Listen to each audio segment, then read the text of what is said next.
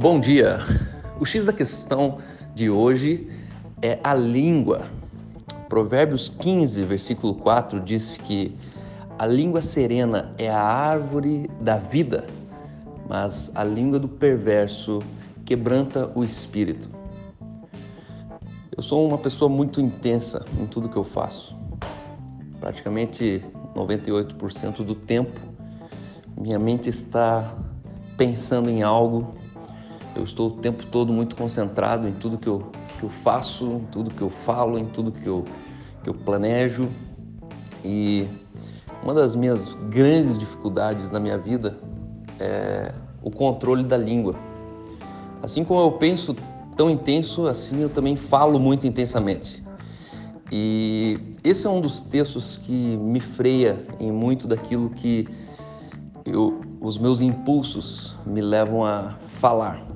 Esse texto está dizendo que a língua saudável, a língua curada, a língua serena, a palavra original aqui é a língua saudável, com saúde, ela é árvore da vida. A árvore da vida alimenta, a árvore da vida ela traz esperança, a árvore da vida traz expectativa. Quando você tem uma árvore frutífera no teu quintal, ano após ano há uma expectativa do fruto daquela árvore.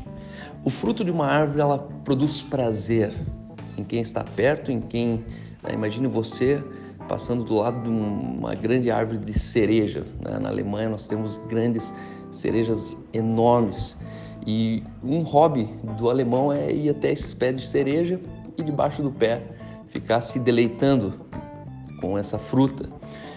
Exatamente assim é a nossa língua. A nossa língua ela tem poder de gerar nas pessoas um sentimento, ela tem poder de alimentar as pessoas. Mas a língua do perverso, a língua é, não saudável, ela quebranta o espírito. Essa é uma parte muito importante desse versículo. Uma, a língua ela tem poder para quebrar, para esmagar, para entristecer o espírito.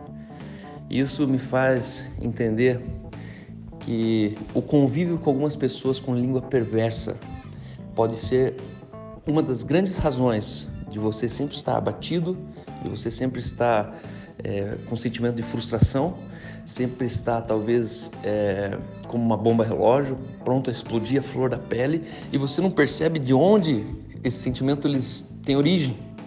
Eu quero dizer que a língua do perverso ela quebranta o espírito ela quebra o espírito, ela esmaga o espírito, ela deixa o teu espírito abatido, teu, teu espírito entristecido.